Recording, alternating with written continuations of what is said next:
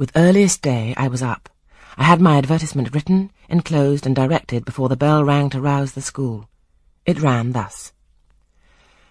A young lady accustomed to tuition, had I not been a teacher two years, is desirous of meeting with a situation in a private family where the children are under fourteen.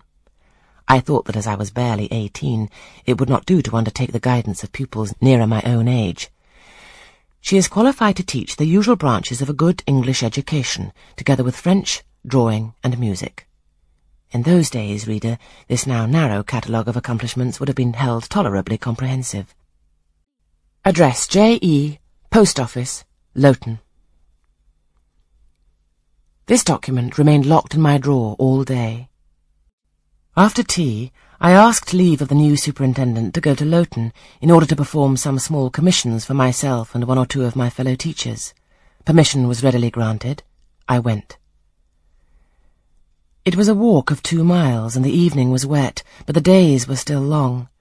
I visited a shop or two, slipped the letter into the post office, and came back through heavy rain with streaming garments, but with a relieved heart.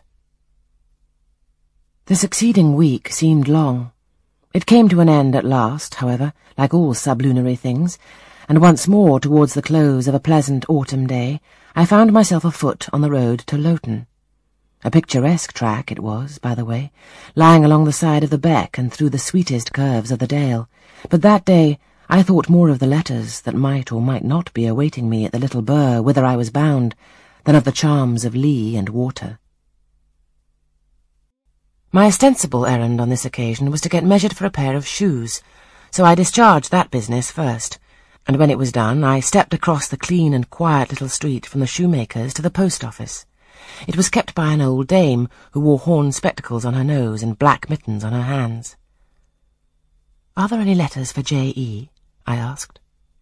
She peered at me over her spectacles, and then she opened a drawer and fumbled among its contents for a long time, so long that my hopes began to falter.